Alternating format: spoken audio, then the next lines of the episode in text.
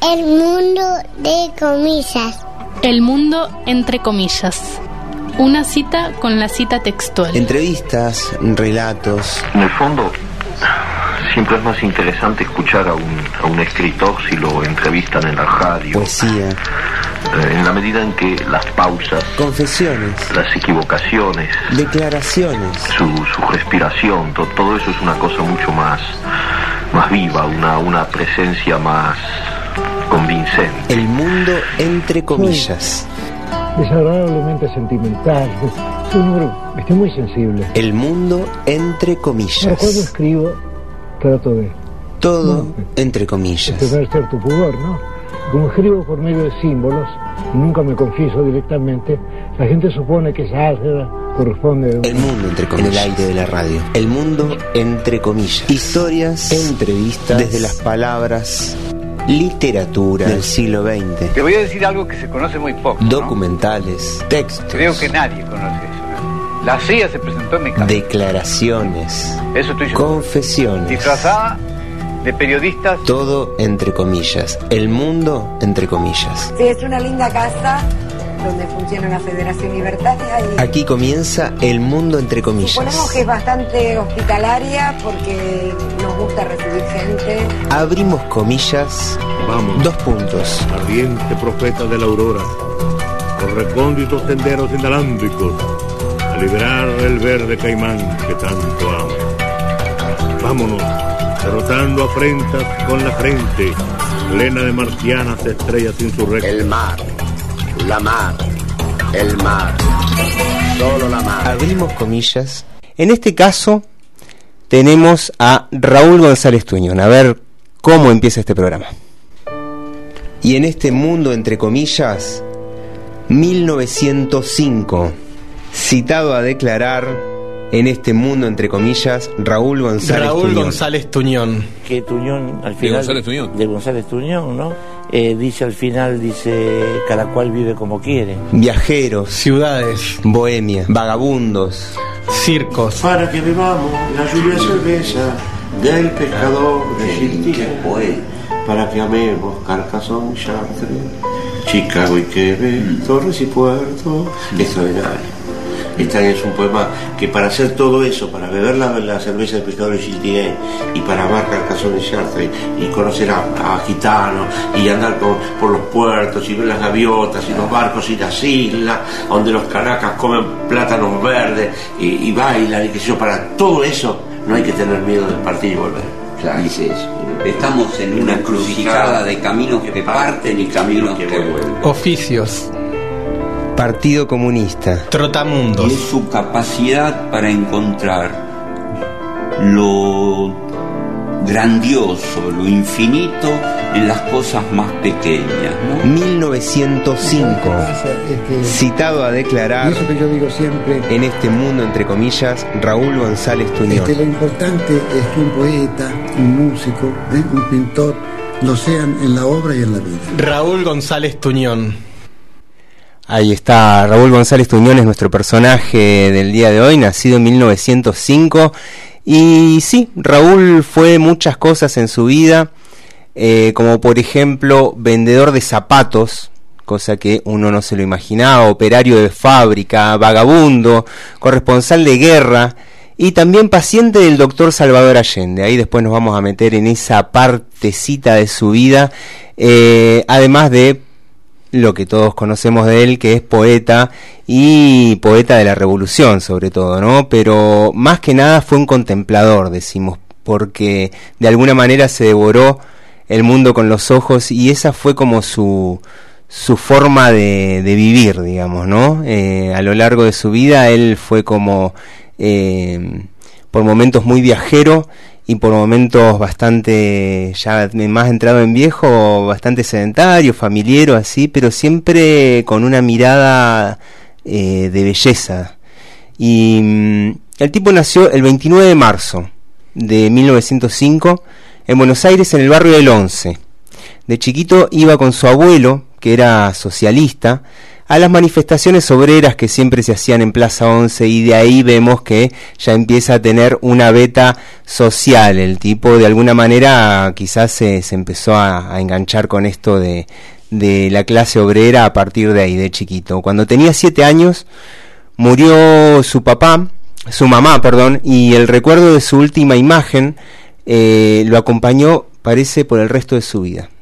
Raúl tenía seis hermanos, las dos hermanas mayores cuidaron de él y se, y se fue haciendo muy compinche su hermano Enrique, que luego sería también escritor Enrique. Eh, tenía tres años más y ya leía libros y decía que quería ser escritor. Y luego también lo fue y fueron los dos muy conocidos, aunque Raúl quedó un poco, mmm, digamos, fue un poco más conocido Raúl eh, por algunas cuestiones que tienen que ver con, mm, la forma en que se relacionó con, con, la literatura y con determinados personajes que lo hicieron más relevante. Fue luego muy amigo de Neruda, lo vamos a ver. Eh, a los 13 años ingresó en el Colegio Nacional.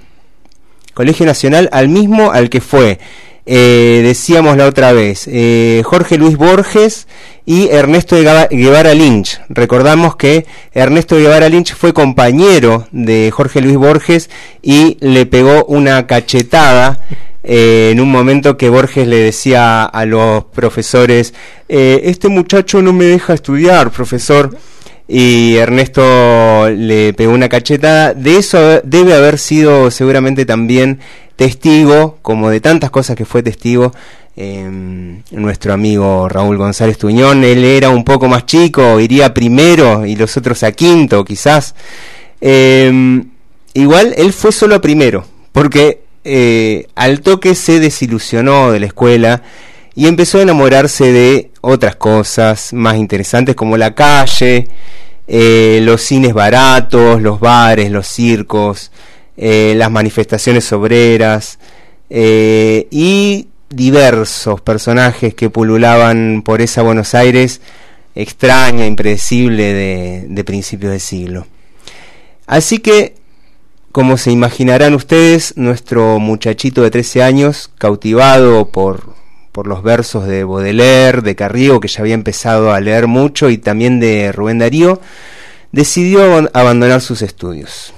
Eh, su padre Remigio era bastante áspero y eh, le dijo, todo bien, señor Raúl, si quiere abandonar los estudios, hágalo, pero eh, a laburar. Sin, sin mediación, ¿no? No, no había mm. más que esas dos posibilidades en, es, en la mentalidad obrera de, bueno, y de ahora también, ¿no? De aquella época y de ahora, no estudiá, laburá, viejo, no te vas a quedar acá yendo a, este, a surfear, digamos, no te voy a, no te voy a bancar los viajes a la playa, aparte no tengo plata para bancarte los viajes a la playa. Y así fue como Raúl entró a la sección de empaques de la fábrica de calzados Sánchez y González, uno de cuyos dueños era su tío Recaredo. Recaredo es un nombre de, de tipo que hace zapatos y vende Mi, zapatos. Mínimo, ¿no? ¿no? Sí, sí, Recaredo. Pero Raúl parece que no honraba mucho esta tradición laboriosa de la familia, a él le gustaba más, bueno, la lectura, eh, nada, estar un poco más quieto quizás, ¿no? Me lo imagino en el depósito acostado, medio de contrabando, sí, leyendo entre las cajas, ¿no? Sí, entre las cajas de zapatos. Sí, fingiendo trabajo, ¿no? Sí, sí, como que de repente se hacía, acomodaba una caja, qué sé yo, y, y por ahí se acomodaba y se leía un poemita de Baudelaire en el medio. Eh, no estaba muy atento, parece, a los quehaceres que le encomendaban y ya lo estaban medio mirando de reojo eh, a Raúl. Eh, y Raúl se estaba dando cuenta de que lo estaban mirando de reojo y ahí es que le pide a un viajante de comercio que le recomiende en algún otro punto del país, en alguna otra, algún otro laburito, digamos, ¿no? Porque ya se, se dio cuenta de que no lo iban a bancar mucho más. Este viajante le consigue un laburito como vendedor eh, en una zapatería también, pero de la ciudad de Santa Fe. Obviamente nuestro bohemio adolescente se puede decir que duró en la zapatería lo mismo que un pedo en una canasta. eh, en Santa Fe, así que se pegó la vuelta al toque, volvió a, mm, volvió a Buenos Aires y estaba empezando a quedar claro que el tipo quería ser poeta y no vendedor ni empaquetador de zapatos. Este, parece que ahí eh, como vendedor de zapatos ahí cuenta algunas aventuras. El tipo eh, en un libro que escribe Pedro Orgambide, que era un amigo de él y también este su biógrafo, cuenta que medio que tenía que mentir para vender los zapatos, ¿no? Entonces, por ejemplo, si a una mujer no le quedaba el número 34 y tampoco le quedaba el 35, él tenía que decir que le iba a conseguir el 34 y medio y se iba para el se tenía que ir para el fondo y en el fondo tenían como un sellito que de, medio no entonces le, le, ponía el mismo número al 34 o al 35 le ponía al, 34 le ponía el sellito de medio y eh, y ahí se lo vendía como 34 este le va a quedar perfecto. Y entonces la gente oh qué bueno sí me queda bien. Pero a él no le gustaba mucho eso, hacer ese tipo de cosas. Esperaban de él un porteño, que lo era, pero no era tan... Con no tenía esa actitud, digamos. Me permito comentar que también fui vendedor de zapatos ah, en una situación semejante y me veía en problemas similares, sin sellito, pero me he visto obligado a cometer las infamias más grandes de las cuales me lamento profundamente, así que me solidarizo profundamente con nuestro amigo Raúl, que debe haber sufrido muchísimo debido a esto. Me encantaría saber qué infamias tiene que cometer un vendedor de zapatos, digamos, ¿no? de, toda clase y calaña. ¿Qué edad tenía usted? no, tenía como 20 años más o menos sí, estaba estudiando y bueno, necesitaba algún ingreso extra. Y, también le pasaba esto de llevarse el librito por ahí en las horas. He preparado exámenes en, la zapatería. bueno, tenemos a la em, a la reencarnación de Raúl González Tuñón. Em, bueno, nos quedamos en que em, el amigo acá, este, Raúl escribía sus versos versos adolescentes, escribía bien y quería que quería publicar el tipo, pero eh, los editores le leían los, los poemas, le decían, está bien, escribís bien, pero copiaste. Sos medio copión. Se te notan mucho las influencias de Baudelaire, de Carriego. Bueno, las cosas que él leía, digamos, ¿no? Era pibe y desde ahí se entiende quizás como esta de tomar algo, ¿no? Tomar algo y escribir a partir de ahí, ¿no? Em, pero no le estaban dando mucha bola. Em, una vuelta parece que se estaba tomando una cerveza en un bar cuando de repente entraron un negro con un flautín y un pelirrojo con una balalaica. Una balalaica me decía usted recién que es una como una guitarrita. Como una guitarrita rusa. Una guitarra. Sí, un... instrumento de cuerdas para ser más justos y Ahí está, un poco más general, ¿no? Eh, es un dúo curioso, donde cada uno canta una nostalgia diferente. El pelirrojo la de estar lejos de Rusia y el negro la de extrañar su isla de Jamaica. Y ahí él se pone a escribir un poema al que titula Sinfonía en rojo y negro. En una servilleta lo escribe aparte, muy a lo este, bueno, eso, ¿no? La, la bohemia de esa época, 16 años, muchacho muy precoz escribiendo y ya un poco delineando eh, su arte poética, ¿no? Que, que un poco consiste, consiste en esto de los antihéroes, ¿no? En esto de los bares, de los barrios populares, de los personajes perdidos, de, de la pobreza, de los vagabundos. Por esos días Raúl escribe eh, un, poema muy famoso que se llama Eche 20 centavos en la ranura. Eh, últimamente descubrí, después de tantos años, Los Ladrones, por ejemplo, que Tuñón al final... De González Tuñón. De González Tuñón, ¿no? Eh, dice al final, dice, cada cual vive como quiere. Todos queremos vivir como queremos. Y veces lo hace un ladrón. Cuando nombras a González Tuñón, ¿a quién te estás refiriendo en tu vida? A, un porteño compadrito, compadrito era, era compadrito. Era, tenía un lenguaje extraordinario, una manera de hablar que, que no, no se usa más, especial de esa generación, era Coro Viturburo, eh, Nale Roslo, lo- eh, Enrique, Roberto A, tenía una manera de hablar, eh, caramba, decía, era, y era reo, era compadrito, pero, pero viejo, decía. Dice que Troilo y Pugliese un día le llevó eh, una letra eh, para hacer un tango. Y dice, los dos me dijeron lo mismo, pero viejo, esto es poesía, así hablaba. Dice, ellos no, sabía, y como era pudoroso iba a decir, sabía, no se daban cuenta que lo que ellos hacían también era poesía. Pero tenía una manera de hablar, como media fónica, como media... Y, para mí, eh, Tuñón es esa la manera, eh, cuando dice, porque de el poeta, el artista, eh, haciendo lo que él hace, que la creatividad, que es lo más importante, tiene que tenga que ver con la realidad, lo que hace, Bueno. que está llena de poesía no escrita aún. ¿no? La realidad y, y la poesía. Claro. Eh, Eso de eche 20 centavos Sí. en la ranu- ranura si quiere ver la vida color de Claro, rosa. eh.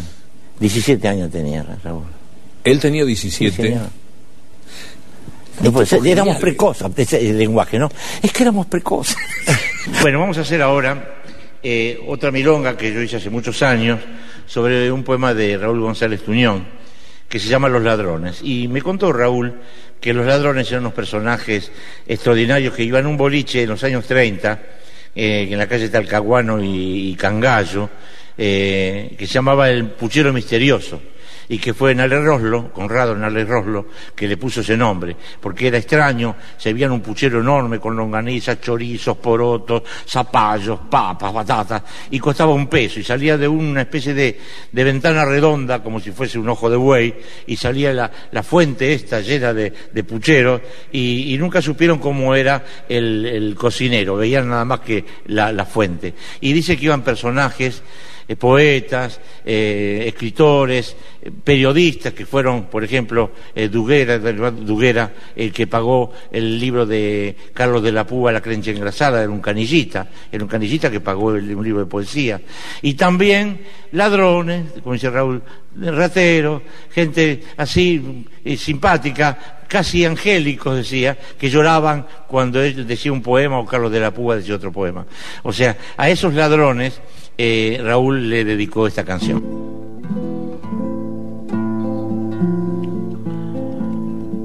Los ladrones usan gorra gris, bufanda oscura y camiseta raya. Y si no, no. Algunos llevan una linterna sorda en el bolsillo. Por otra parte, se enamoran de robustas muchachas, coleccionan tarjetas postales y a veces lucen un tatuaje en el brazo izquierdo, una flor, un barco y un nombre. Rosita. Todos los ladrones están enamorados de Rosita. Y yo también. Los ladrones saben silbar, bajarse de los coches en movimiento y bailar el vals. Aman sobre todo a su madre anciana y cuando ésta se les muere, cantan un tango, lloran desconsoladamente y de las cosas dejadas por la muerta a repartirse entre los hermanos, eligen una virgen de plata y el canario. Vengan a verlo por las mañanas con la gorra hasta las orejas, andes varija o a las viejas, del asilo de las hermanas. Dilapidarán sus dineros con mujeres y malandrinos, en tugurios y merenderos, en milonga y clandestino, oirán un tango de paracánico, lleno del pena, ole con ole, mientras sueñan con rocamboles las muchachas el botánico del Parque Gol. Los versos Lari humedecerán su mejilla, cantan sombrías coplillas a la manera de Olivari. Ah, la noche con la mamú giran de pura recalada a besar la crencha engrasada que cantó Carlos de la Púa. Y son humanos, inhumanos, fatalistas sentimentales, inocentes como animales y canal como cristianos. Ninguna angustia los desgarra, cada cual vive como quiere. Cuando la madre se le muere, le ponen luto a la guitarra.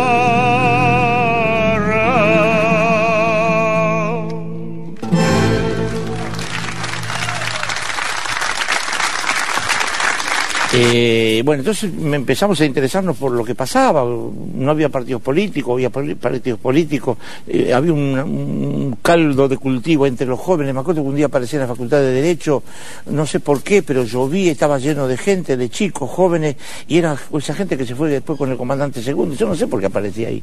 Yo no tenía nada que ver, pero estaba ahí y hablaban y discutían y qué sé yo. Y después vinieron otros golpes de Estado y otros gobiernos civiles y otros golpes de Estado.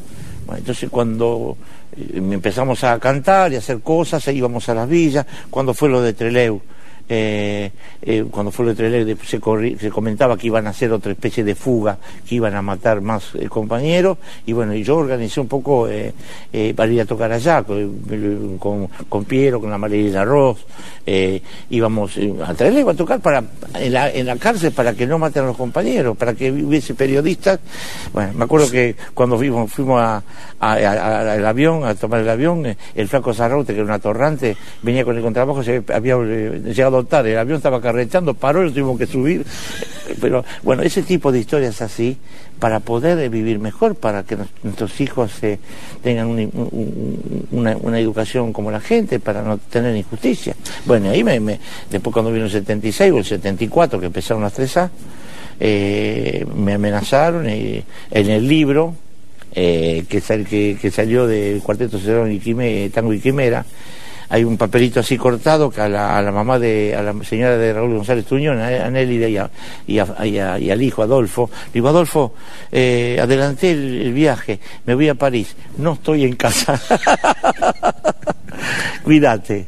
No volví más, volví 10 años después. Bueno, voy a hacer una de las cosas que más hicimos, que más...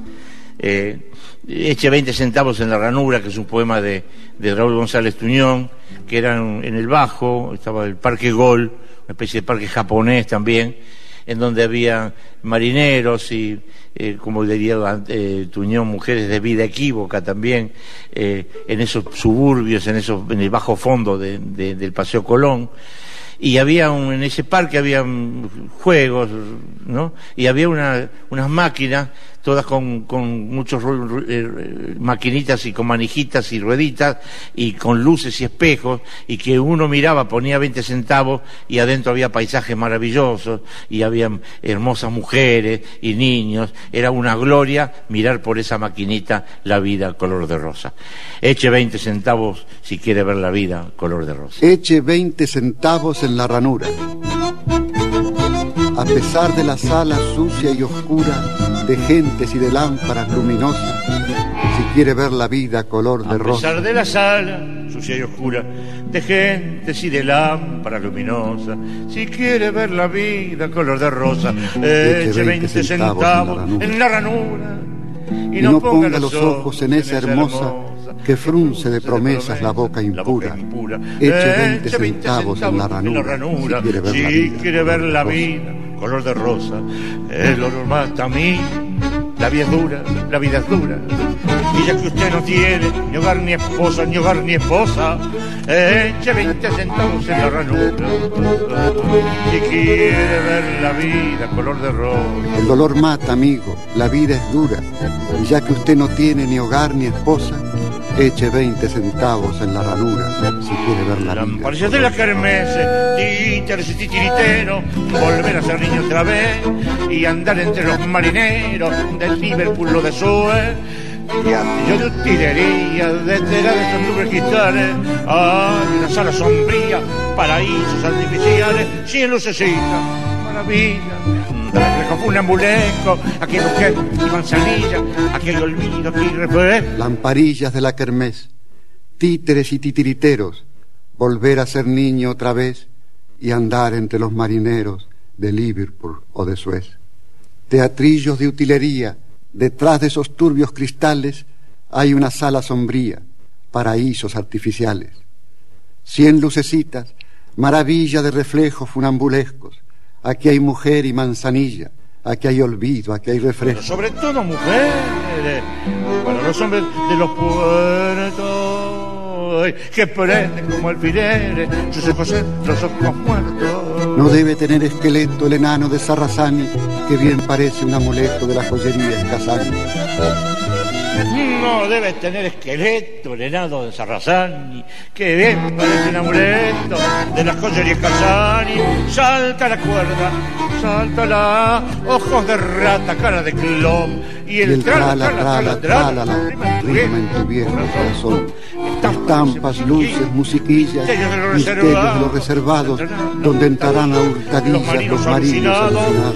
Y fiesta, fiesta casi idiota, y tragicómica y grotesca, y pero otra esperanza remota de vida de vida. Qué lindo, lindo es ir a ver la mujer, La mujer. la mujer más gorda del mundo. Entrar con un miedo profundo pensando en la Pensando en la giganta de. Baudelaire. de Baudelaire. Nos engañaremos, no hay duda. No hay duda. Si desnuda, desnuda, nunca muy nunca muy desnuda. Sí, barbuda, nunca muy barbuda, será la mujer. Qué lindo es ir a ver la mujer, la mujer más gorda del mundo. Qué lindo es ir a ver la mujer, la mujer más gorda del mundo. Y no se inmute, amigo, la vida es dura, con la filosofía poco se goza. Eche 20 centavos en la ranura, si quiere ver la vida color de rosa, eche 20 centavos en la ranura. Si quiere ver la vida color de rosa.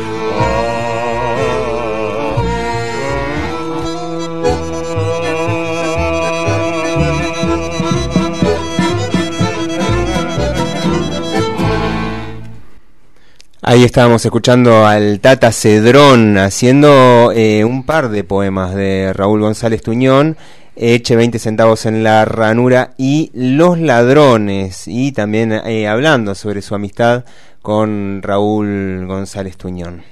Nos quedamos con Raúl, ahí, ¿no? Medio adolescente. Y un Raúl que, que sigue amando a los, a los ladrones, ¿no?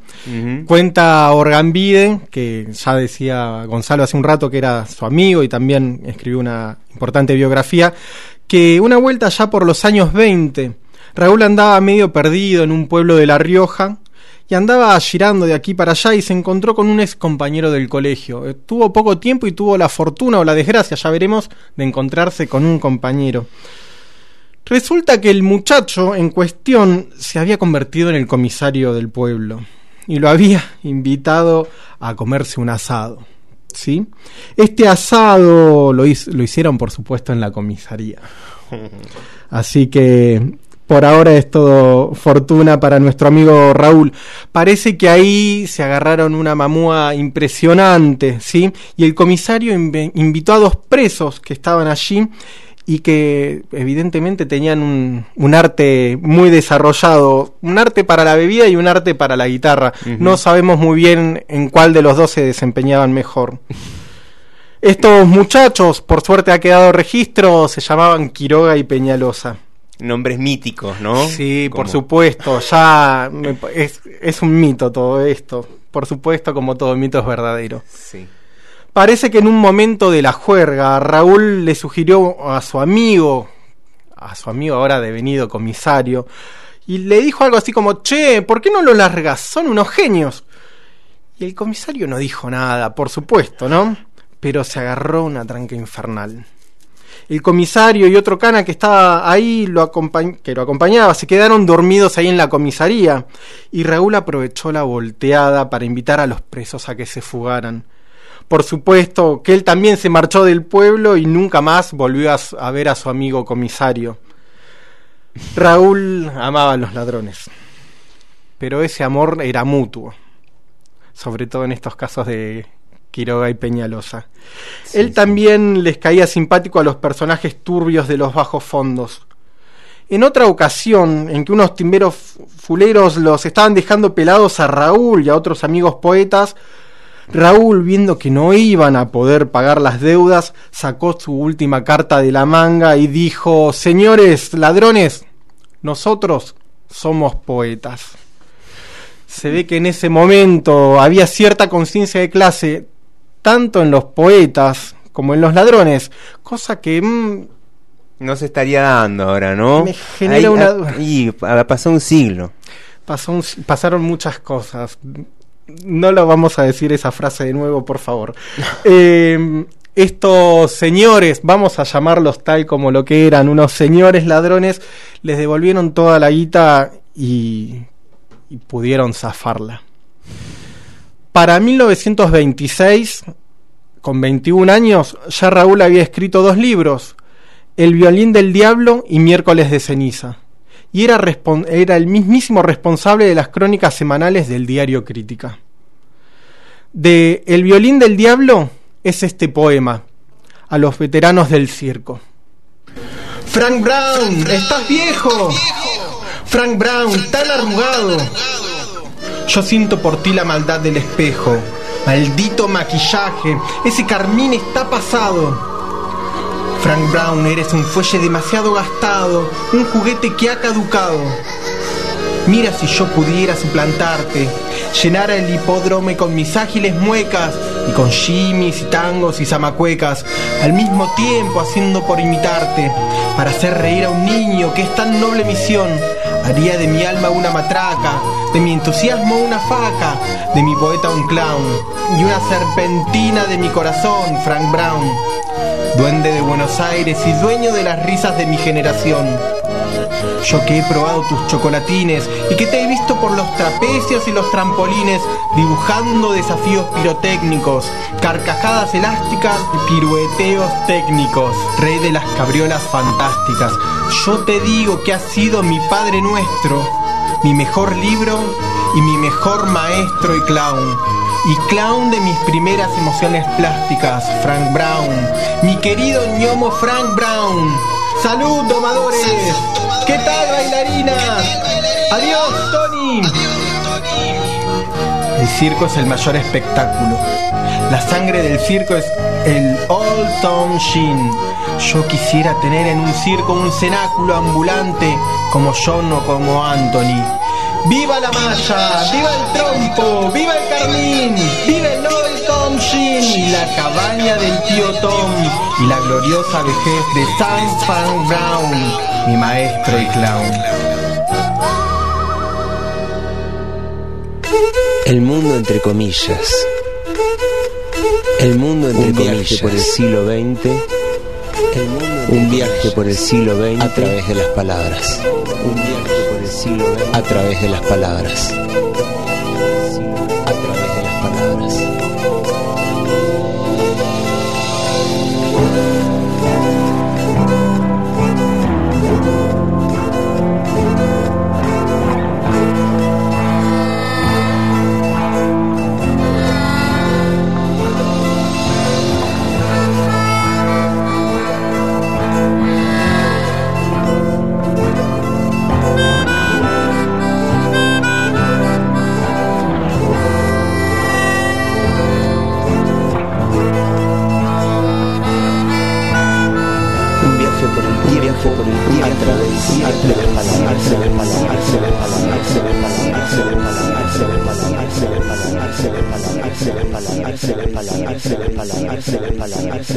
Seguimos aquí en la Radio Fogón 97.3. Eh, son las 6 menos cuarto casi de la tarde.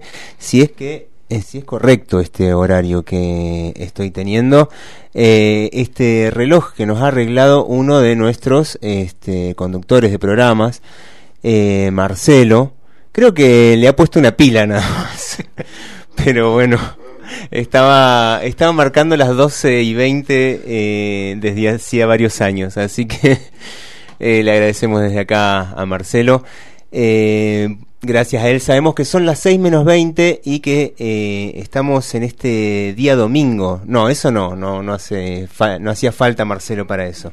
Em, estamos con Raúl González Tuñón y lo habíamos dejado em, ahí ya medio que pudo eh, como soltarse un poquito estos, de estos tipos de trabajo que no le gustaban tanto, empaquetador, de vendedor de zapatos, etcétera, anda vagabundeando por ahí, dando vueltas, eh, teniendo aventuras con ladrones, con policías, etcétera, y escribiendo ya, decíamos, dos libros, ¿no? Dos libros eh, de poesía y laburando como corresponsal en crítica escribiendo las crónicas semanales de crítica, que era el diario, este, uno de los diarios más importantes de la época en cuanto a ideología de izquierda, digamos, ¿no? de anarquistas y socialistas y demás. Como corresponsal de crítica, viajó por toda la Patagonia en, en varios momentos, como relatando un poco, eh, un poco a este, con, un delay de varios años en la, las huelgas de la Patagonia, tomando testimonios de eso, y también em, haciendo como eh, algunos viajes eh, en avión, algunos viajes experimentales en avión, eh, y relatando las cosas que pasaban en, en la Patagonia. Anduvo por Comodoro Rivadavia, por Río Gallegos, y también por el norte, y, retrató paisajes y gentes muy, muy diversas. Eh, ese conocimiento de la realidad le hizo profundizar tanto en su arte poética como en sus ideas políticas, que estaban cada vez más cercanas a medida que iba conociendo más y más la realidad, eh, más cercanas al socialismo y al anarquismo. Eh, por esos años ganó el premio municipal de poesía y se ve que era piola el premio porque con ese dinero que se ganó eh, se pudo hacer un viaje a París y invitar a un amigo también. ¿eh? O estaba muy barato ir a París. O estaba barato el viaje a París o estaba el premio de poesía municipal.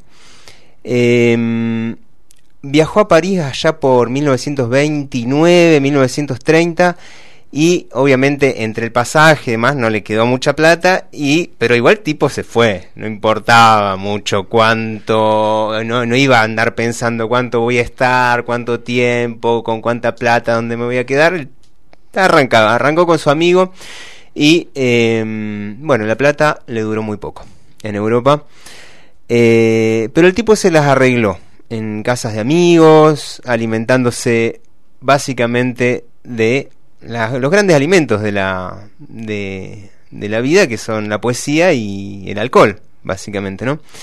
Así que allí nació uno de sus libros más hermosos, eh, La calle del agujero en la media. Y aquí el poema que le da nombre a ese bello libro, que es La calle del agujero en la media, en la voz del propio Tuñón y también con el cuarteto Cedrón haciéndole la segunda. Yo conozco una calle que hay en cualquier ciudad y la mujer que amo con una boina azul. Yo conozco la música de un barracón de feria, barquitos en botellas y humo en el horizonte. Yo conozco una calle que hay en cualquier ciudad y la mujer que amo con una boina azul. Yo conozco la música de un barracón de feria, barquitos en botellas y humo en el horizonte.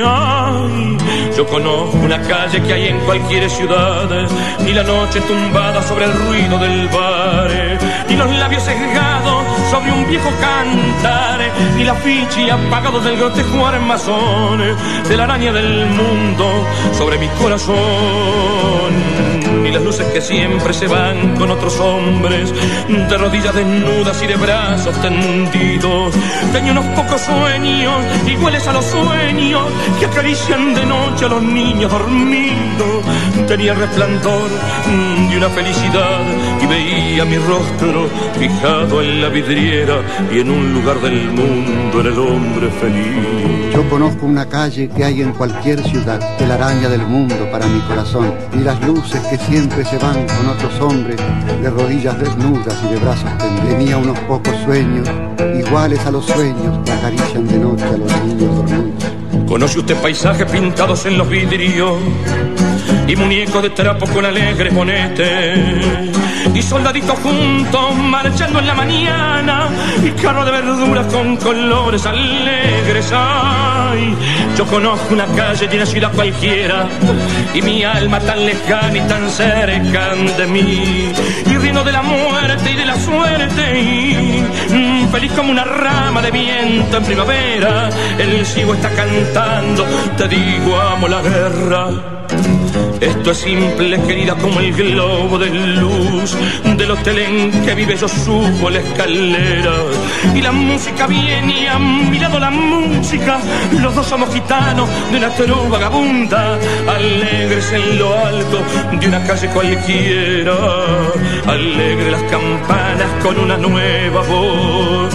Tú crees todavía en la revolución y por el agujero que cosas en tu media sale el sol y se llena todo el cuarto de sol. Yo conozco una calle de una ciudad cualquiera y mi alma tan lejana y tan cerca de mí y riendo de la muerte y de la suerte y feliz como una rama de viento en primavera. El ciego está cantando. Yo conozco una calle que hay en cualquier ciudad una calle que nadie conoce ni transita. Solo yo voy por ella con mi dolor desnudo, solo con el recuerdo de una mujer querida. Está en un puerto, un puerto, yo he conocido un puerto. Decir yo he conocido es decir algo ha Esto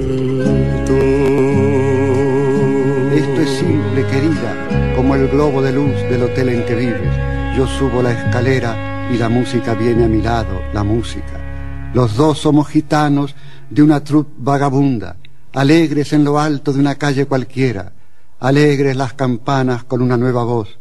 Tú crees todavía en la revolución y por el agujero que coses en tu media sale el sol y se llena todo el cuarto de luz.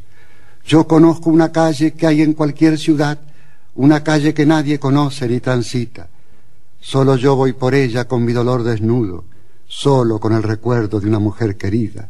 Está en un puerto, un puerto, yo he conocido un puerto. Decir yo he conocido es decir algo ha muerto. La calle del agujero en la media, en la voz del mismísimo Tuñón, y acompañado como siempre por el Tata Cedrón. Lo tenemos a Tuñón dando vueltas por París, viviendo del lirismo y de la bohemia. ¿Qué significará vivir de la bohemia? Yo creo que a esta altura del partido nos podemos imaginar. Eh, están las mesas de Montparnasse. Mi francés es, es envidiable. Francés del sur, ¿no? Del sur, sí, sí. Cuentan que iba mucho por un bar llamado La Rotonde Allí tenía una especie de amante inglesa muy adinerada que la flasheaba con que Raúl, por ser argentino, tenía que ser medio gaucho. Esta imagen de que todos andamos con chiripá, ¿no? Entonces la, inglesa, flasheando que Tuñón era argentino y gaucho, lo único que pudo atinar es a regalarle un caballo. Está Tuñón en París, acaba de ganar el premio municipal de poesía se pone a salir con la inglesa y la inglesa le regala un caballo. Tuñón, que tenía menos de caballo que posiblemente alguno de nosotros, no se había subido ni a un pony. Prontamente Raúl supo qué hacer con ese caballo. Por supuesto, lo vendió y se lo gastó en una noche. Cosas así vivía Raúl en París. La vida como una aventura constante, como revolución permanente y esa es la poética de Tuñón y de la que habla también la cerveza del pescador Schlittengheim. Vamos a escuchar este poema, por supuesto, de la mano del cuarteto del Tata Cedrón.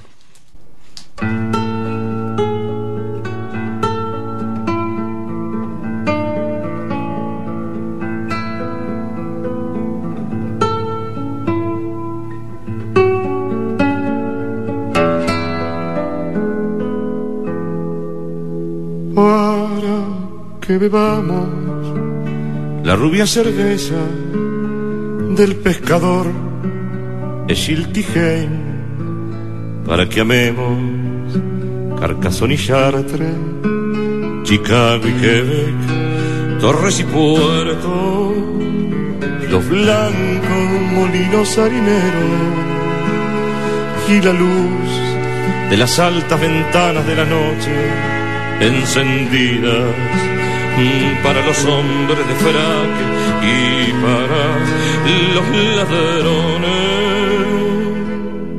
Y las islas en donde los canacas comen plátanos fritos y bajo el sol y bajo las palmeras entre ágiles mulatas suenan los ukeleles islas dije las islas soles rojos latillos para Darío Milón. Tener un corazón ligero vale decir amar a todas las mujeres bellas. Y una moral ligera vale decir andar con gitanos alegres y dormir en un puerto un ocaso cualquiera y en otro puerto y otro y andar con suavidad y con desenvoltura de fumador de oro para que a cada paso una mañana y una emoción o una contrariedad nos reconcilien con la vida pequeña y su muerte pequeña.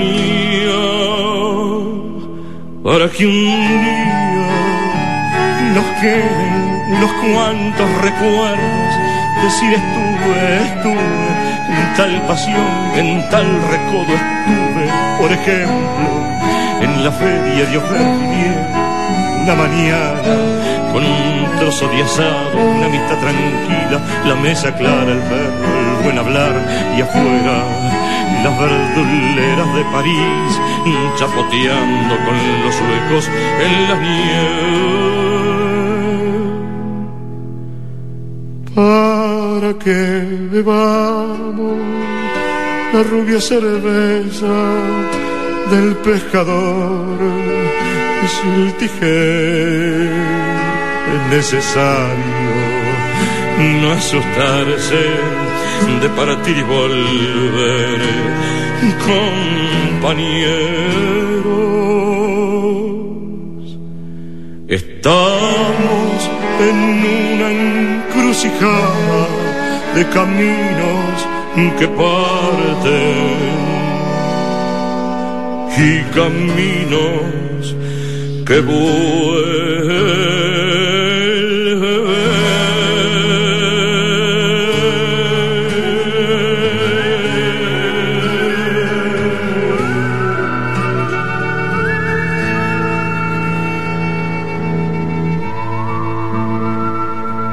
Para que bebamos la lluvia cerveza del pescador de Chiltigheim, para que amemos Carcassonne, Chartres, Chicago y Quebec, Torres y Puerto, extraordinario. Este es un poema que para hacer todo eso, para beber la, la cerveza de Chiltigheim y para amar Carcassonne y Chartres y conocer a, a gitanos y andar por, por los puertos y ver las gaviotas y los barcos y las islas donde los caracas comen plátanos verdes y, y bailan y qué sé yo, para todo eso no hay que tener miedo de partir y volver. Dice eso. Estamos en una encrucijada de caminos que parten y caminos que vuelven. Y ahora estamos en una encrucijada. Siempre tuvimos, siempre estamos, en una encrucijada. O sea que no. Es permanente. Es, es perma- es la, es la revolución permanente, la encrucijada permanente, ¿te das cuenta? Y yo creo que si ahora este, estamos acá este, convocados por, por tu unión, estamos convocados por esa actitud ante la literatura, ante la vida, ante los compañeros, ante la gente. Ahí estaban los amigotes de Tuñón recordándolo y, y recitando, ¿no? Así entre todos juntos este, sus poemas. Antes lo escuchamos al Tata Cedrón con la cerveza del pescador eh, Schittigheim, nuestro, nuestro alemán o nuestro no sé qué es esto, eh, también es del sur. Sí, sí, sí. Este, y bueno, lo habíamos dejado ahí a, a Raúl en París, este, viviendo la vida loca, con caballos que le regalaban sus amantes y él los vendía al instante para, para pasar unas noches más. Eh, hasta que bueno, tuvo que volver a la Argentina y se encontró con que acá había este un golpe de Estado, un golpe oligárquico, el de Uriburu, eh, y que comenzaba la, la famosa década infame, ¿no? Que creo que fue una década infame a nivel mundial también, este, por el avance del fascismo. Eh, y como cronista del diario Crónica, de Crónica no, del diario Crítica, este Raúl tuvo que ser testigo de, de un montón de cosas, de la decadencia económica, este, de grandes sectores de la población, de la miseria, del hambre, de la represión y de la poca capacidad de respuesta de los sectores populares frente a esa dictadura.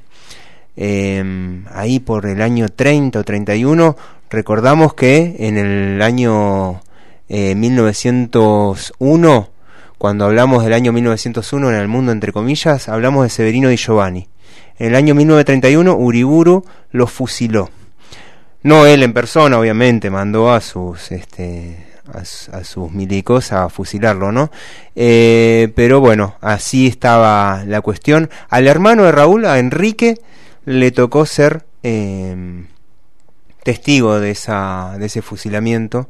Él estaba como cronista también eh, del diario Crítica. Eh, por esos años, eh, Raúl publicó un, poema a modo de manifiesto que se llamaba Las Brigadas de Choque. La respuesta del régimen de Uriburu, imagínese usted cuál fue.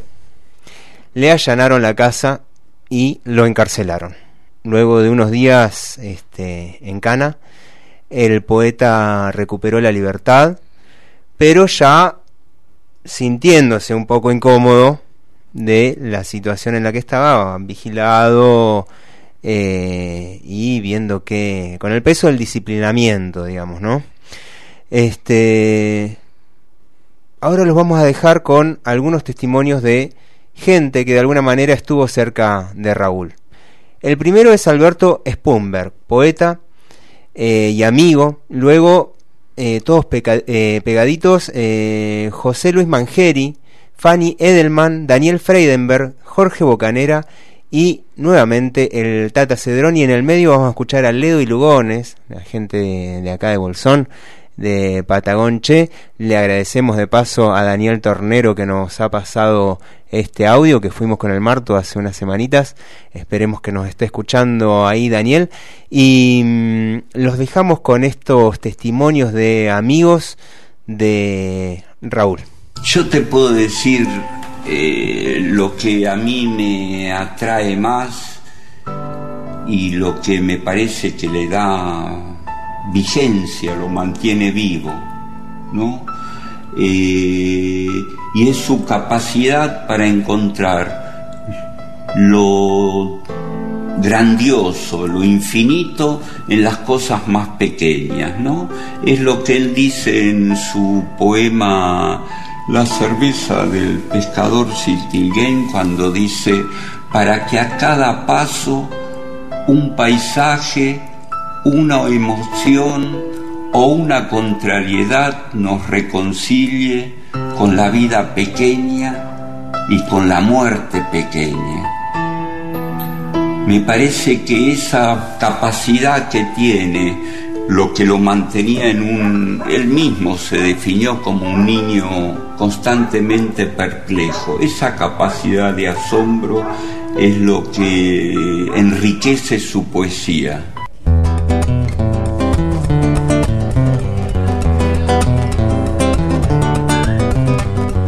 para que bebamos la rubia cerveza del viejo pescador Schiltigheim, para que amemos Carcassonne y Chartres, Chicago y Quebec, torres y puertos, y la luz de las altas ventanas de la noche, encendida para los hombres de frac y para los ladrones. y las islas, en donde los canacas comen plátanos fritos y bajo el sol y bajo las palmeras, entre ágiles mulatas suenan los ukeleles. Islas, dije, las islas, soles rojos, platillos para Dariud Milot. Tener un corazón ligero, vale decir, amar a todas las mujeres bellas. Y una moral ligera, vale decir, andar con gitanos alegres y dormir en un puerto, un ocaso cualquiera, y en otro puerto, y otro, y andar con suavidad y desenvoltura de fumador de opio, para que a cada paso una emoción, un paisaje o una contrariedad nos reconcilien con la vida pequeña y su muerte pequeña, para que un día nos queden unos cuantos recuerdos. Decir, estuve en tal pasión, en tal recodo. Estuve, por ejemplo, en la feria de Ubervilliers una mañana con un trozo de asado, la mesa clara, el perro, el buen hablar y afuera las verduleras de París chapoteando con los suecos en la nieve. Para que bebamos la rubia cerveza del viejo pescador Eschiltiheim, es necesario no asustarse de partir y volver.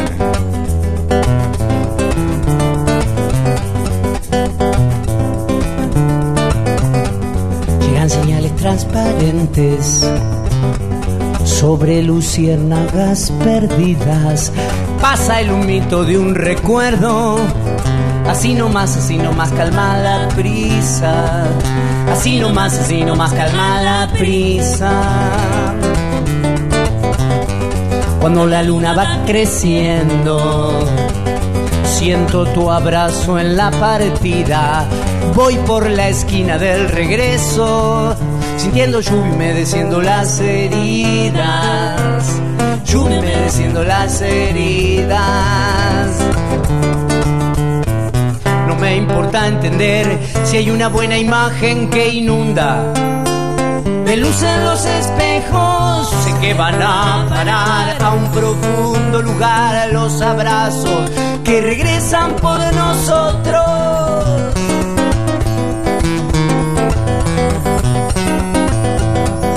¿Contra qué motivos me llevas tan lejos? ¿Contra qué molinos de tiempos modernos? Para que bebamos la rubia cerveza del viejo pescador Schiltigheim, es necesario no asustarse de partir y volver. Muchachos, estamos en una encrucijada de caminos que parten y caminos que vuelven. Agradecido a los dioses de todos los universos, te abrazo infinitamente. Agradecido a los dioses de todos los universos, te abrazo infinitamente. Agradecido a los dioses de todos los universos, te abrazo infinitamente.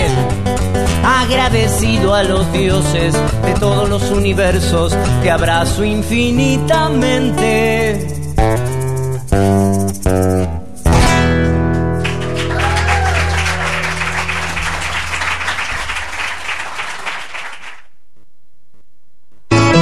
Tuñón este, era un hombre humilde, un, un gran poeta, una gran persona y fue un militante revolucionario toda su vida. Él pertenecía al grupo Florida, era un hombre muy amplio, eh, tenía la parte lírica, pero tenía su parte épica eh, y además era nunca claudicó. Era un hombre que estuvo siempre con su tiempo.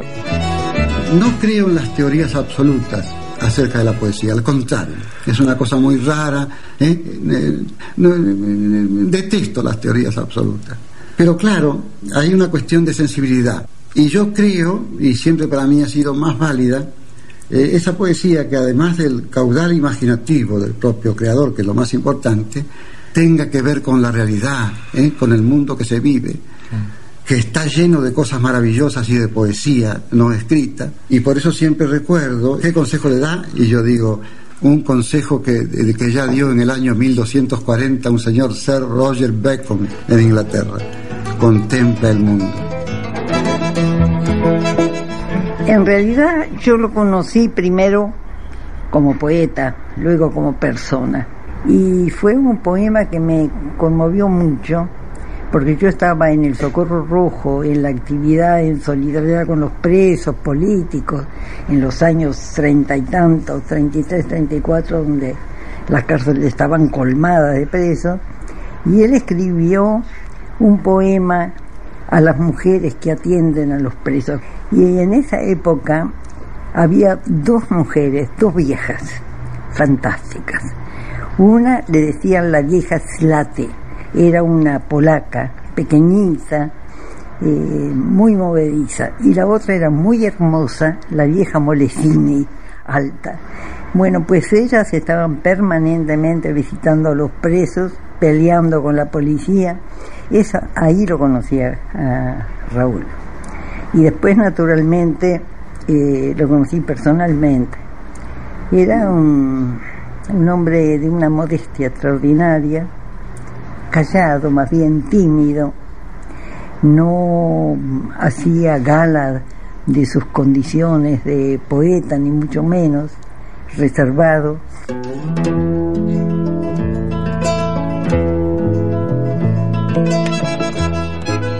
Yo diría que para la, eh, la historia de la poesía, eh, lo más importante de Tuñón es que es eso, el poeta de, que, que junta la vanguardia literaria con una actitud política de vanguardia. Eso para la historia de la poesía.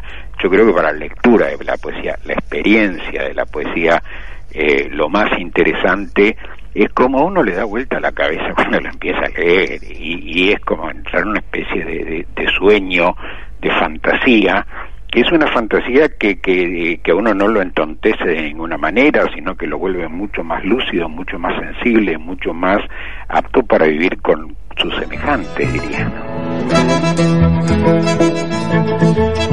Yo siempre vuelvo a tu unión, me gustan algunos términos, cómo los usa, cómo usa la palabra auténtico, ¿no? Por ejemplo, que es un término que, que está en desuso, ¿eh? y para él era una especie de comunión entre verdad y belleza, y, hablaba mucho de lo auténtico, y él era un, una persona íntegra y auténtica.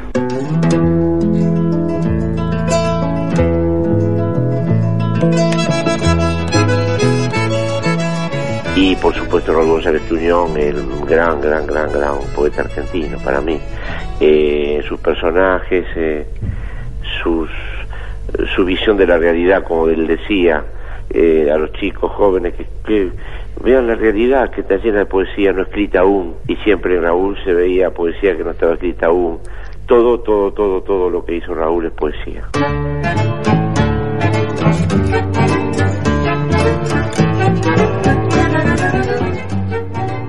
quería hacer un disco que después finalmente lo hice 40 años después de mis canciones y que me cuente un poco cómo era lo de Juancito Caminador, porque yo lo conocí a él, que era un hombre encantador, y su familia, su señora, a su hijo, y siempre en su casa él le hablaba de una manera extraordinaria, y quería guardar un poco eso en las canciones, que él me contase cómo eran los personajes, los ladrones, siempre era tan fantástico cuando contaba las historias Raúl de sus personajes, los patios de fondo, de adentro, donde estaba eh, esos bailes de la tarjeta de cartón. Polka de la tarjeta de cartón.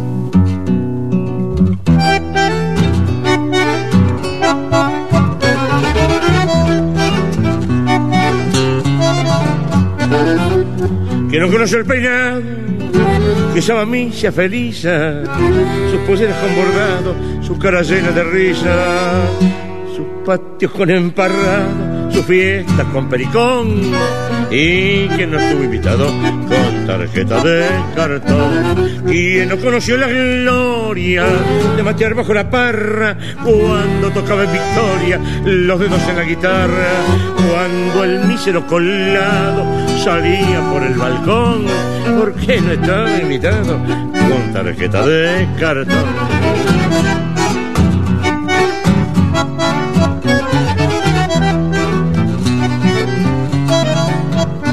Entonces un chorrojino caía en la canaleta, formando su remolino, saltarín en la pileta. Si faltaban los del lado, se decía la reunión que no estaban invitados con tarjeta de cartón. A las reuniones comadre, comentadas por semana, Fabio Cristina Rana, de la gente más corpada, de los que recién llegados ligaban un ginebrón, porque estaban invitados con tarjeta de cartón.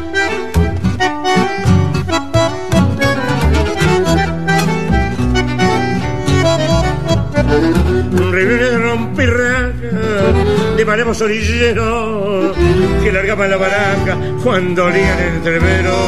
Chinas en pingorotada hacían sonar el tacón porque estaban invitadas con tarjeta de cartón. Parolito quiero ser del almacén de profumo, mozo que así iban al humo si le seguían el tener. Moño cintas charonados, puro corte y confesión, porque estaban invitados con tarjeta de cartón.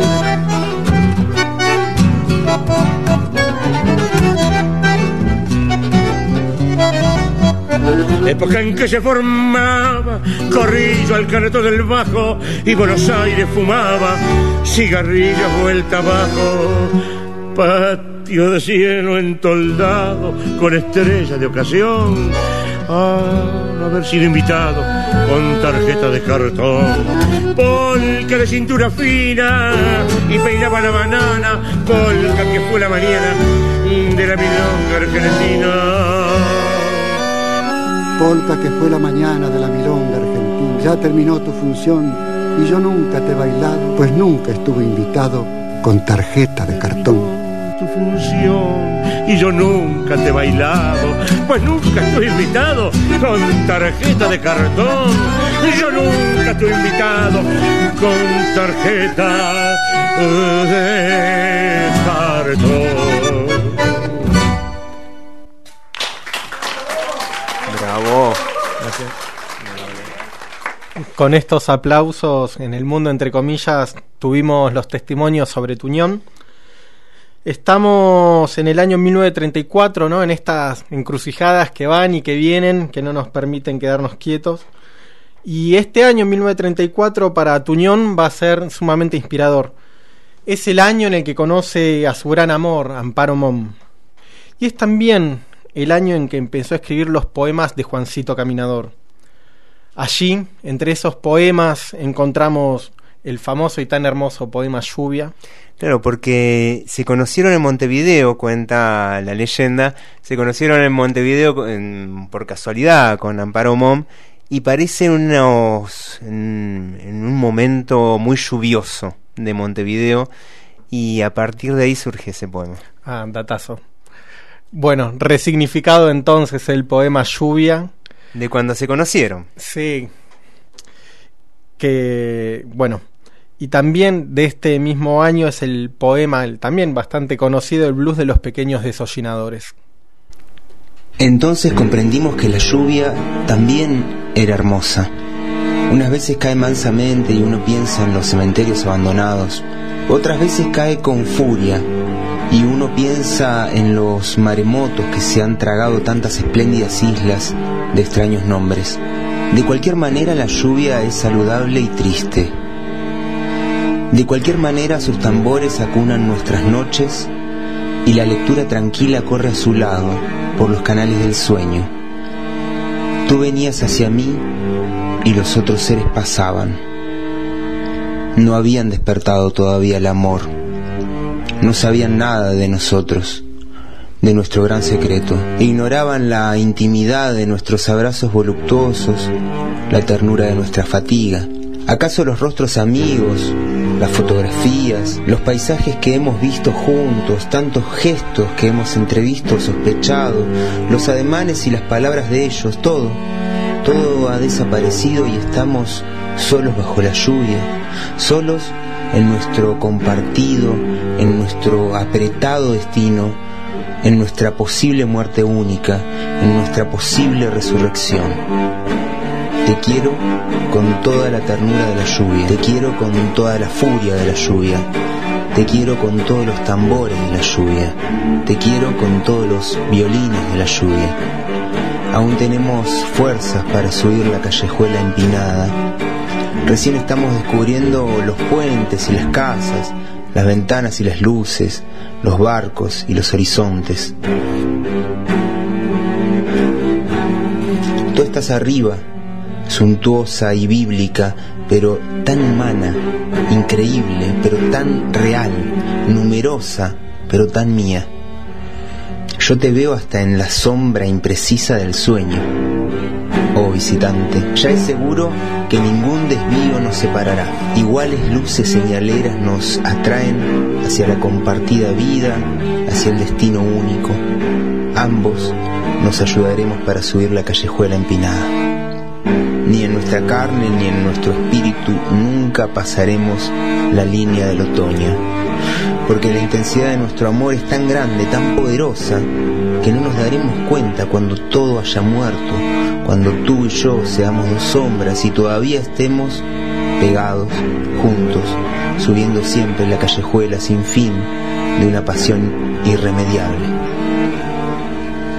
Visitante, estoy lleno de tu vida y de tu muerte, estoy tocado de tu destino, al extremo de que nada te pertenece sino yo, al extremo de que nada me pertenece sino tú. Sin embargo, yo quería hablar de la lluvia, igual pero distinta, ya al caer sobre los jardines, ya al deslizarse por los muros, ya al reflejar sobre el asfalto las súbitas, las fugitivas luces rojas de los automóviles, ya al inundar los barrios de nuestra solidaridad y de nuestra esperanza, los humildes barrios de los trabajadores. La lluvia es bella y triste y acaso nuestro amor sea bello y triste y acaso esa tristeza sea una manera sutil de la alegría o íntima, recóndita alegría. Estoy tocado de tu destino, oh lluvia, oh generosa.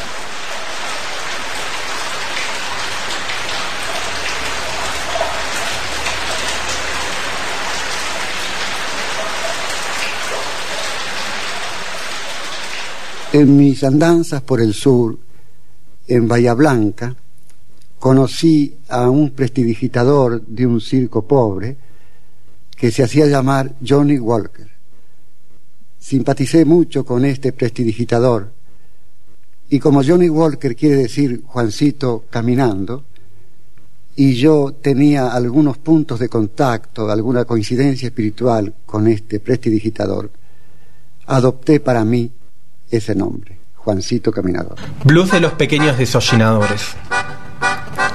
¿Te acuerdas de los turcos vendedores de Madapolán y de los muñecos de trapo quemados en las noches de San Juan? ¿Te acuerdas de los pequeños desollinadores y de los negros candomberos y de mí que en las tardes de lluvia, detrás de los vidrios, miraba el paisaje caído en la zanja? ¿Te acuerdas del muro del día escalado, ardido, mordido como una fruta? ¿Te acuerdas de María Celeste? Pues hoy María Celeste es una prostituta. ¿Te acuerdas de la tienda fresca, violeta, rosa y el torcido y verde farol? ¿Te acuerdas de Juan el Broncero? Pues Juan el Broncero es hoy un ladrón. ¿Te acuerdas de los pequeños desollinadores oscuros, oscuros? Pues hoy los pequeños desollinadores son hombres maduros que chillan en las cantinas, escupen polvo en las negras fábricas y aguardan las putas fugaces en los baldíos en las esquinas.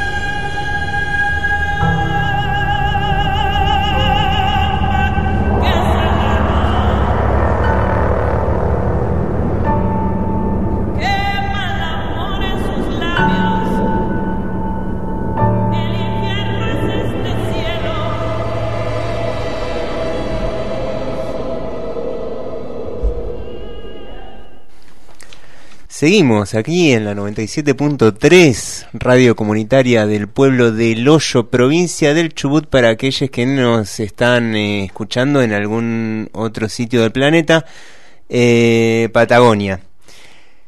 Nos quedamos y estamos con nuestro amigo Raúl y nos quedamos allá por el 34, eh, año en el que el tipo la estaba pasando bien, se enamoró, se enamoró y además de enamorarse y como consecuencia seguramente de ese enamoramiento, eh, se puso a producir mm, quizás su mejor libro de poemas, eh, Juancito Caminador.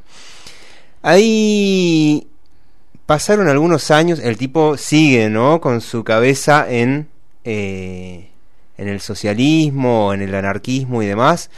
Llegamos a 1936, año clave para, eh, para el mundo, pero en España se da esta cuestión de la guerra civil. Eh, estaba entrando España en un proceso verdaderamente revolucionario, con una participación enorme de las capas populares, hasta que la derecha, al mando del general Franco, se, eh, se levanta contra la República y comienza esta sangrienta guerra civil de la que ya venimos hablando en casi todos los programas, porque en todos los programas eh, esto era algo como que movió al mundo y cada uno se tenía que poner en algún lugar, ¿no? ahí recordamos a la mamá de, del Che Guevara y al papá, Ernesto Guevara Lynch y a Celia de la Serna organizando estos comités de, refugiados en Córdoba, refugiados de, republicanos de, España. Eh, lo recordamos a Alberti. A eh, Orwell. A Orwell también, desde el lugar del, este, del anarquismo, eh, Orwell con su homenaje a Cataluña estuvo allí mismo donde directamente en el 36 hubo una ciudad literalmente ocupada, tomada y, este, gobernada eh, por el anarquismo. Eh, Alberti Guillén, poetas de la Revolución, que viajaron a España eh, ahí a encontrarse con eh, las brigadas internacionales y algunos tirando tiros y todo. ¿Eh? Fue este momento también una especie de, de faro y de guía para gran parte de la humanidad, una esperanza de una vida mejor también. Pero bueno, cayó Franco, ¿no? Cayó Franco, tres años de guerra civil. En la España del 36 se puede decir que pasaba de todo. Tuñón anduvo por toda España recorriendo los diversos frentes eh, en todas las ciudades. Allí conoció a, decíamos, a Rafael Alberti, del cual hablamos también en el año 1902 junto con, este, con el poeta Nicolás Guillén. Conoció a Miguel Hernández, Antonio Machado, a León Felipe, a Neruda, eh, a César Vallejo. Eh, también conoció a los norteamericanos Hemingway y John Dos Pasos. A Hemingway dicen que eh, lo vio, lo vio el propio mm, Tuñón, González Tuñón, lo vio a Hemingway tirarle a un conejo. Andaba armado este Hemingway, no sé si le habrá querido tirar a un este miliciano de, de Franco y le pegó un conejo o si le apuntó al conejo. Igual para el mito de Hemingway desmerece que haya sido un conejo. Nos podríamos haber esperado un animal de mayor porte. Sí, sí, sí, un, león, ¿no? Cuanto menos. Este, bueno, ahí estaban ellos, leían poesía en los sindicatos, escribían poesía en cualquier lado, entre los estallidos de las bombas. Eh, Franco se ocupaba especialmente de bombardear los hoteles donde se reunían los intelectuales antifascistas. Eh, en el medio de uno de esos bombardeos dicen que Alberti se subió arriba de una mesa y se puso a cantar. Y que Tuñón se subió también arriba de la mesa. Eh, y bueno, y estaban todos bastante eh, compenetrados con la causa de, la República. Y, así pasaron esos años hasta que se complicó, se empezó a complicar, avanzó la muerte por España en esos años, la muerte de Federico García Lorca, de Antonio Machado, eh, y la muerte de un millón de personas trajo esta guerra civil española. Em, cuando ya la derrota era inevitable y cuando quedarse en España equivalía, digamos, a un suicidio, Raúl y Amparo eh, se embarcaron desde Francia rumbo a Valparaíso. junto con, eh, ya eran amigos, Pablo Neruda y su compañera Delia. Y quédate conmigo, le dijo Neruda, parece. Eh, en Chile podemos hacer cosas juntos. Está bien, dijo Raúl, pero solo por 15 días. Y eh, se quedó eh, cinco años. Ah, ok. Se fue por 15 días a Chile, se quedó cinco años. pasaron años complejos allí, porque venían de la derrota de la guerra civil eh, pero además también, bueno, por el fascismo en el mundo, pero también en lo personal por el, por el avance de un cáncer en el cuerpo de eh, su compañera Amparo. Eh, en, lo en, lo político Raúl se, se, iba endureciendo cada vez más, cada vez más cercano al estalinismo.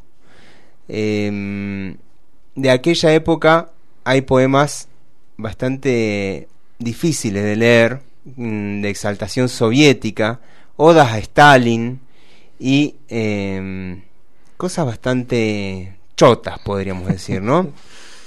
Eh, hay que exaltarlo a Stalin. ¿eh? Hay que exaltar a Stalin, ¿eh?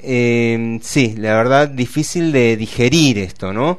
Pero bueno, hablábamos otras veces de eh, varios de estos poetas que corrieron esa misma suerte, ¿no? En algún momento bueno, acompañar el momento con mucho fervor y después tener que bancar ese lugar en el que quedaron un poco cristalizados eh, y cargar con el peso de ser los poetas eh, oficiales de la revolución, ¿no? Eh, de esa revolución con mayúscula. hablábamos de la otra vez de Alberti, de Guillén, de Neruda, que nunca se pudieron despegar del todo de la figura de la Rusia oficial y bueno, que se les hizo este, nada, que empezaron a, construir eh, desde ahí y, en un lugar muy muy de arriba, muy mayúsculo. Me cuesta pensar en, en, Tuñón, en un Tuñón oficial, siendo que es un Tuñón de, de los márgenes, un Tuñón de los lumpenes, es un Tuñón de los vagabundos y me animaría a decir casi de los desechos. Bueno, todo eso puede oficializarse también. Sí, sí, sí, sí, eh, pero eh, eso, ¿no? Como que ese, ese tuñón estalinista, mm, yo creo y, creo que todos los que leyeron a Tuñón saben que ese no es el verdadero Tuñón. Eh, el Tuñón más cercano a sí mismo creo que está en otros poemas de esa misma época. Eh, también de la década del 40, que no era todo eh, estalinismo en la poesía de Tuñón. También hay poemas eh, políticos, pero donde se recupera nuevamente la fantasía, la niñez, el romanticismo. Eh, uno de ellos es un poema que se llama La luna con gatillo. La luna con gatillo. Raúl González Tuñón.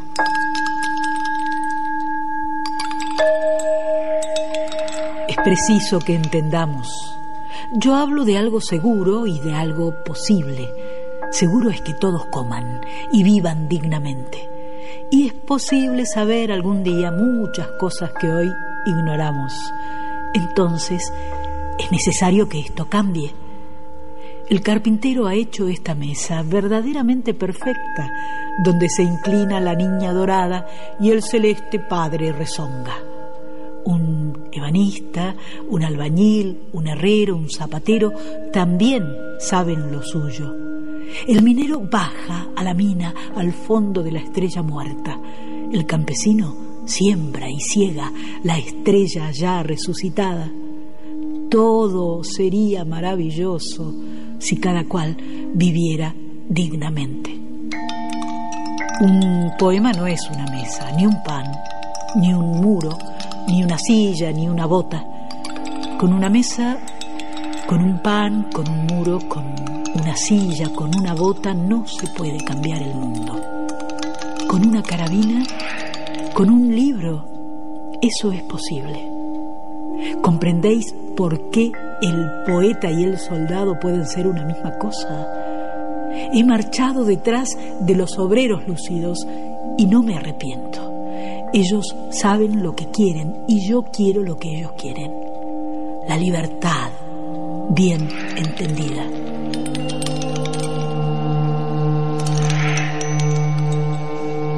El poeta es siempre poeta, pero es bueno que al fin comprenda de una manera alegre y terrible cuánto mejor sería para todos que esto cambiara yo los seguí y ellos me siguieron. Ahí está la cosa.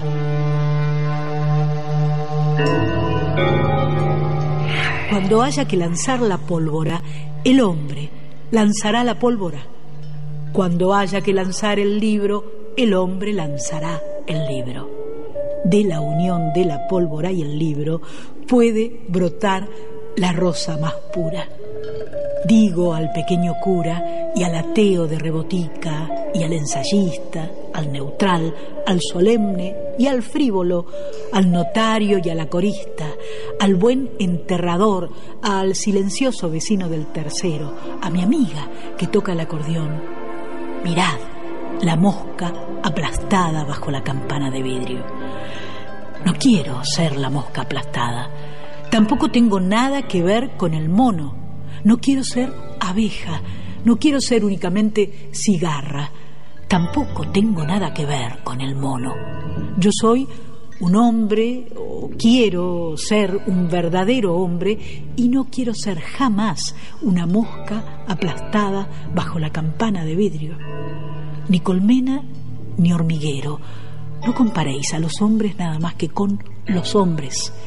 Dadle al hombre todo lo que necesite, las pesas para pesar, las medidas para medir, el pan ganado altivamente, la flor del aire, el dolor auténtico, la alegría sin una mancha. Tengo derecho al vino, al aceite, al museo, a la enciclopedia británica, a un lugar en el ómnibus, a un parque abandonado, a un muelle, a una azucena, a salir, a quedarme, a bailar sobre la piel del último hombre antiguo con mi esqueleto nuevo, cubierto con piel nueva, de hombre flamante. No puedo cruzarme de brazos e interrogar ahora al vacío. Me rodean la indignidad y el desprecio. Me amenazan la cárcel y el hambre. No me dejaré sobornar. No, no se puede ser libre enteramente ni estrictamente digno ahora, cuando el chacal está a la puerta, esperando que nuestra carne caiga, podrida.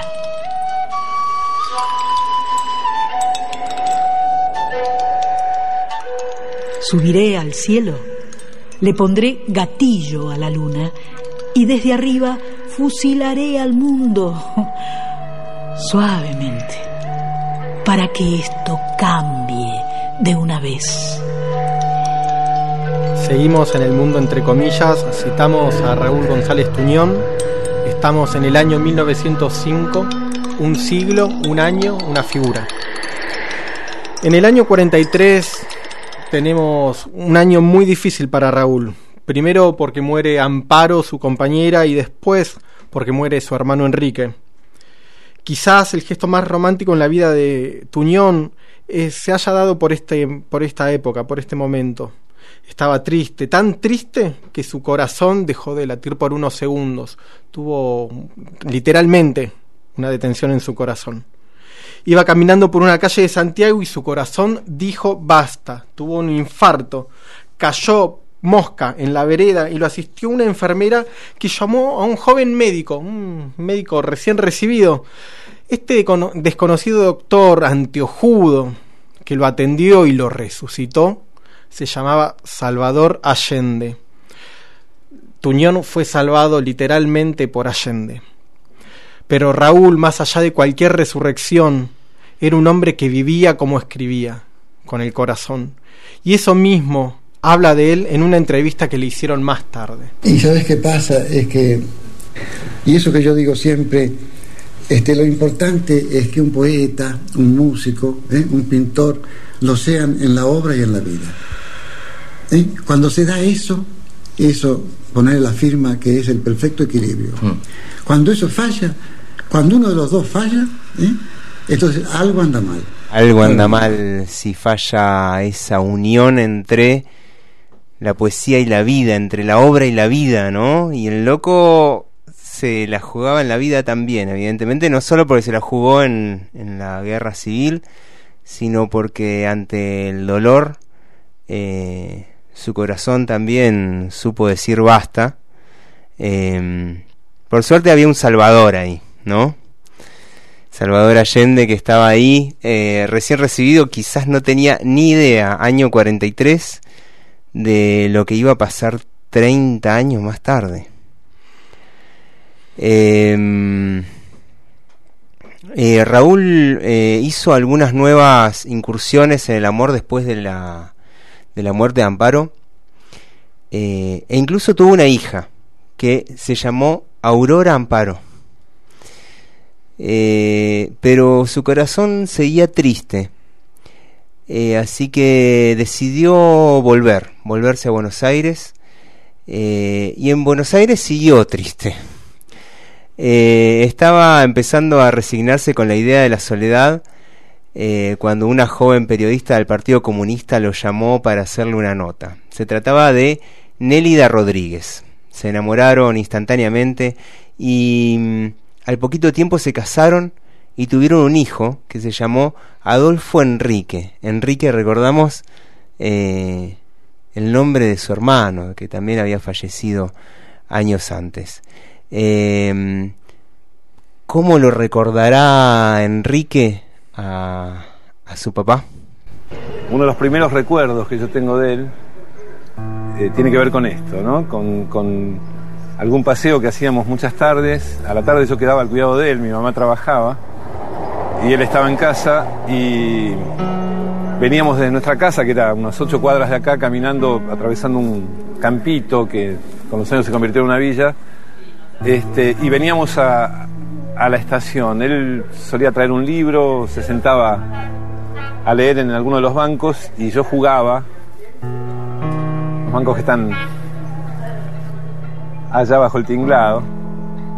Y yo jugaba en la estación y siempre nos acompañaba todo el tiempo el, pasar de los trenes. Que es algo muy emblemático el tema del viaje en, la vida de papá, digamos. a él, su abuelo, cuando él era chico, lo llevaba al puerto, a la dársena. Él a mí a veces también me llevaba al puerto. Pero sobre todo veníamos acá este, y, ese es uno de los primeros recuerdos que yo tengo. Es, papá me llevaba a mí 50 años, 49 años. Y ya tenía el pelo blanco cuando era chico. Y yo me daba cuenta que papá era, era diferente, era un papá diferente. No solo porque era mayor, sino porque tenía una mirada rara y algunos comentarios y algunas cosas muy próximo a mi mundo, al mundo de los, de los chicos, ¿no? Muy, muy cercano a mí, digamos. Y esa mirada un poco distinta que yo le notaba a él, después con los años, a medida que yo iba creciendo, me fui dando cuenta de qué se trataba, ¿no? De, un, él nombraba siempre a, Bacon, el filósofo inglés, una frase, contempla el mundo, ¿no? Él, como, esa mirada devoraba el mundo de alguna manera, ¿no? Y después ese, ese esa cosa que él hacía después la transformaba en poesía. Me parece que una de las cosas más lindas que se pueden decir de la poesía de mi padre es que está él, hay una, es una poesía muy viva porque hay una, persona dentro de esa poesía, ¿no? es una poesía fría o alejada eh, o, una poesía de la Torre de Marfil, es una poesía muy imbricada con el, muy imbrincada con el mundo, con, pero con, eh, como te decía, con todo el mundo, ¿no? No solo con, desde una ideología o desde, sino este, desde la vida plural, ¿no?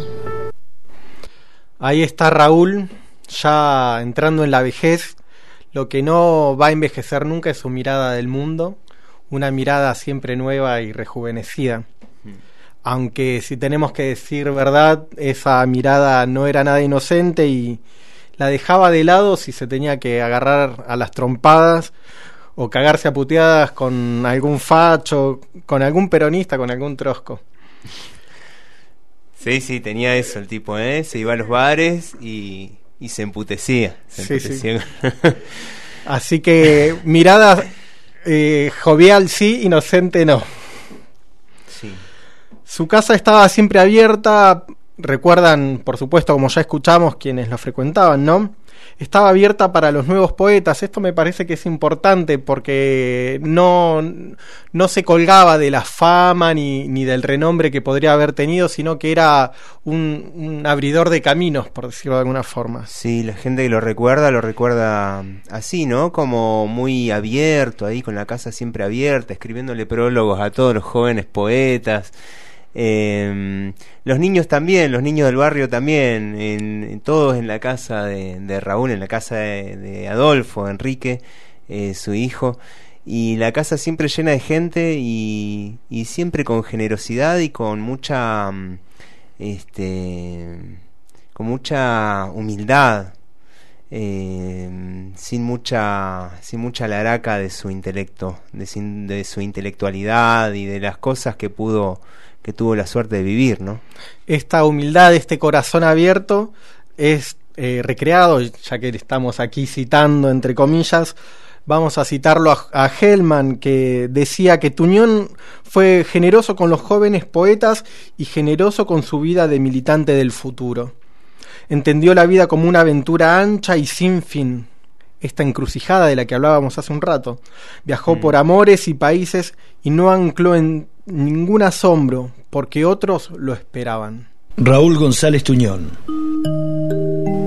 La profunda soledad de las fábricas grises, en la oscura herramienta silenciosa, en los quietos arados pensativos, en las minas que guardan el secreto del tiempo, en los puertos que esperan con las naves calladas, en los hangares pálidos y el petróleo cautivo, en el olor a bosque derramado de los aserraderos musicales, en la estación que invaden las libres mariposas, en el bostezo de las frías oficinas, en el libro cerrado sobre la mesa familiar en la lámpara sola que alumbró la vigilia, en los niños que sueñan con las islas distantes, en el canto que cantan los arrieros y el grillo, en la lluvia que hace nacer las azucenas, en el aire, en el fuego, en el agua, en la tierra, en el fuego, en el agua, en la tierra.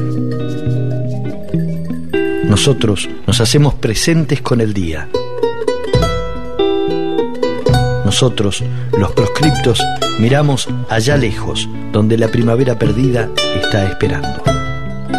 Nosotros nos hacemos presentes con el día. Nosotros, los proscriptos, miramos allá lejos, donde la primavera perdida está esperando. En las minas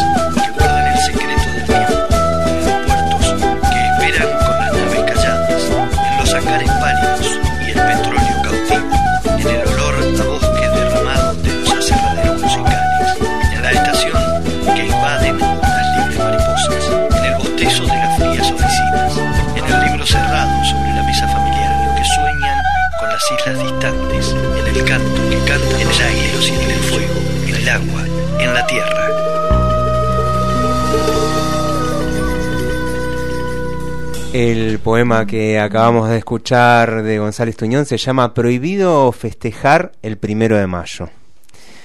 Eh, escrito ya en su vejez, prácticamente en el año 69 está escrito ese, ese poema.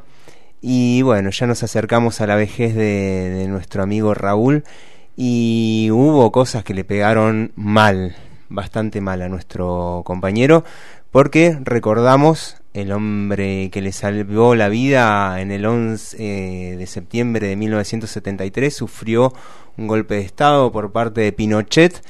Eh, Salvador Allende, eh, recordamos por ahí en el último programa de la temporada anterior, hace cuatro años, si tenés muchísima memoria, pasamos el último discurso de Salvador Allende, increíble, hermosísimo, en el cual él dice, se abrirán las altas alamedas por donde pase el hombre libre.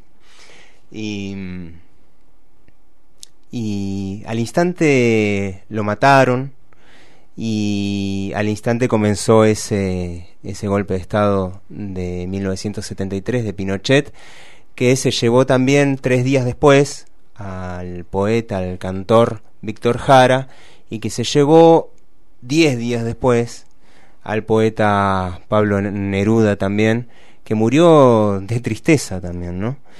Él aguantó, Raúl aguantó un año más, no mucho más, el 14 de agosto eh, la quedó, pero antes escribió un poema a, a Víctor Jara, que se llamaba Ahora y en la hora de la muerte de Víctor Jara. Amén.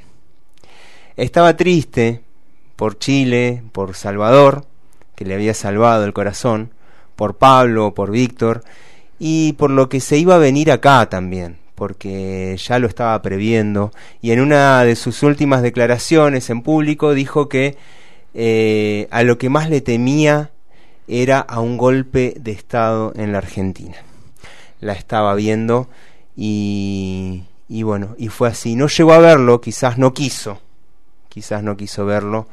Eh, quizás como la otra vez en el 43 cuando murieron Amparo y cuando murió eh, su hermano Enrique, su corazón dijo basta, pero esta vez no había un Salvador de este lado del mundo, el Salvador que había estaba del otro lado ya había pasado la barrera.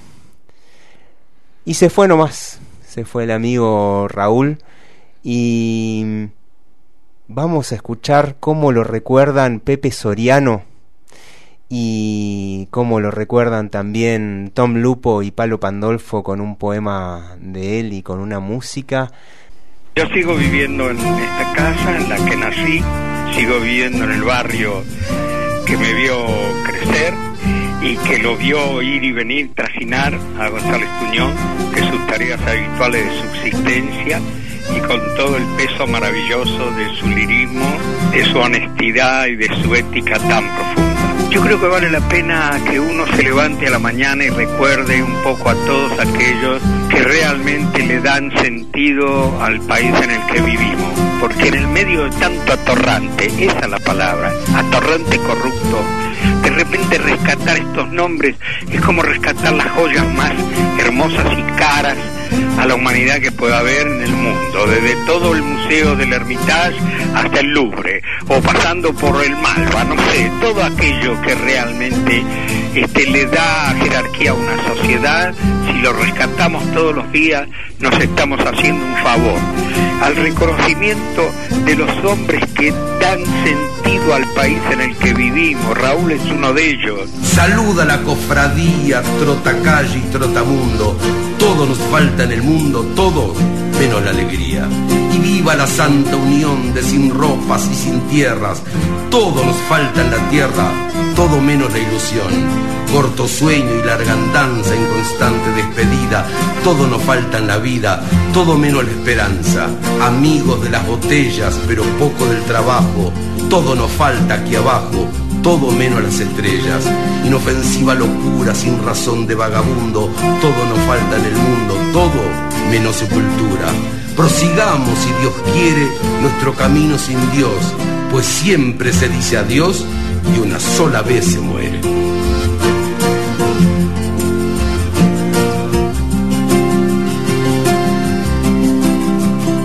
Salud a la cofradía. Trota calle y trota mundo. Mm, todo nos falta en el mundo. Todo menos la alegría. Y viva la santa unión. De sin ropas y sin tierras Oh, todo nos falta en la tierra, todo menos la ilusión. Corto sueño y larga andanza, en constante despedida. Todo nos falta en la vida, todo menos la esperanza.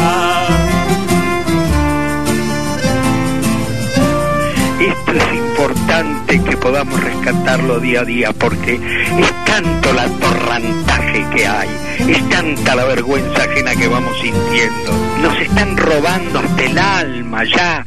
¿Qué nos quieren dejar? Sin nación. ¿Qué quieren comprarse más casas de las que tienen, más palacios, más guita? ¿Qué quieren? Si no rescatamos esto, nos quedamos en serio, sin país, porque estos tipos laburaron en serio con la mayor dignidad que la condición humana da.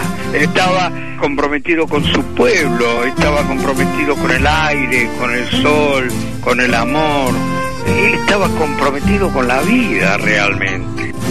Amigos de las botellas, pero poco del trabajo.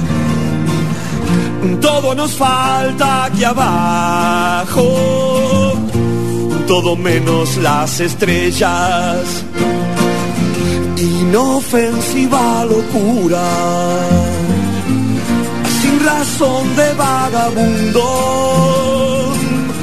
Todo nos falta en el mundo, todo menos sepultura. Prosigamos si Dios quiere nuestro camino sin Dios, pues siempre se dice adiós y una sola vez se muere. Pues siempre se dice adiós una sola vez se muere, que siempre se dice adiós y una sola vez se muere.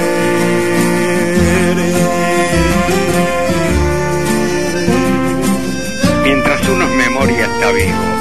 Y yo creo que González Tuñón es memoria de su pueblo, por lo tanto está vivo.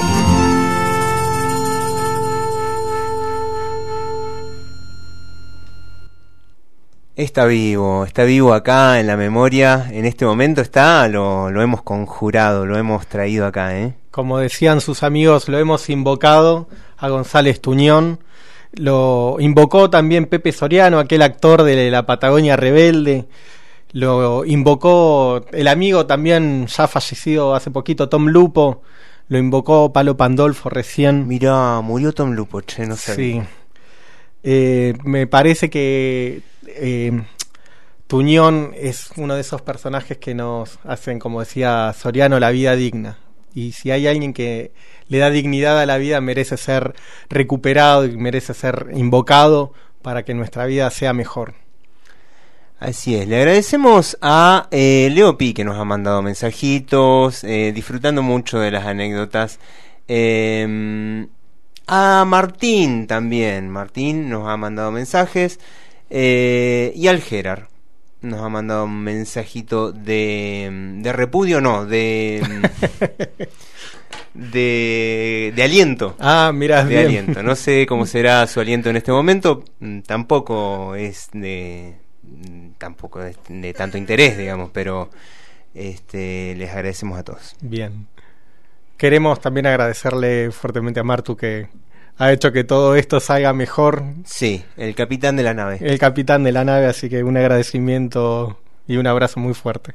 ¿Qué tenemos para eh, la semana que viene, Bernardo? 1906. Sí. Un año interesante para la gente que ha nacido, sobre todo en ese año, y vamos a, convocar, a invocar y a citar, entre comillas, a ya no uno, sino dos amigos.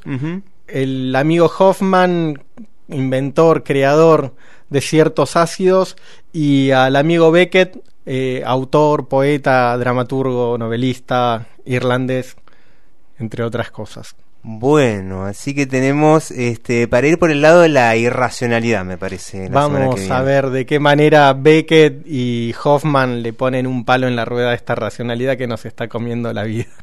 A esta racionalidad moderna. Bueno, nos estamos yendo nosotros. Mirá la hora que es las 7 casi en punto. Qué prolijidad. Me, me abruma, me abruma un poco. me asusta, ¿eh? Bueno, un gusto, Bernardo. Un gusto grande, Marto, un gusto grande, Gonzalo. Y nos vemos el próximo domingo. A las 5 de la tarde por Radio Fogón, la 97.3, si estás acá en el hoyo y nos agarras por aire. Y por todos nuestros medios digitales, que ya mm, los desconozco prácticamente. Iremos difundiendo durante la semana todas las novedades del mundo digital. Eh, nos vemos hasta el domingo. Gracias, Martu.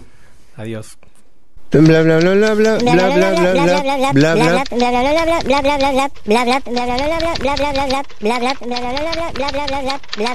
y cerramos comillas. Así cerramos comillas hasta el próximo domingo.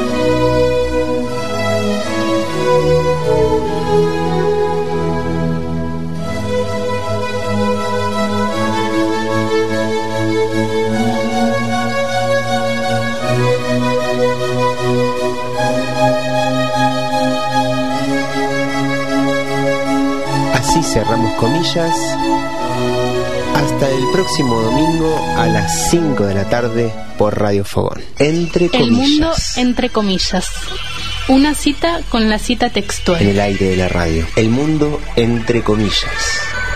Entrevistas, entrevistas, relatos, literatura, testimonios, poesía, documentales, textos, declaraciones, confesiones, el mundo entre comillas, declaraciones, confesiones, testimonios, todo entre comillas, el entre comillas, entre comillas, el mundo entre comillas, domingos, historias desde las palabras 5 de la tarde por Radio Fuego del siglo XX. Punto, domingos 3, 97.3. Punto, 5 de la tarde por Radio Fogón 3.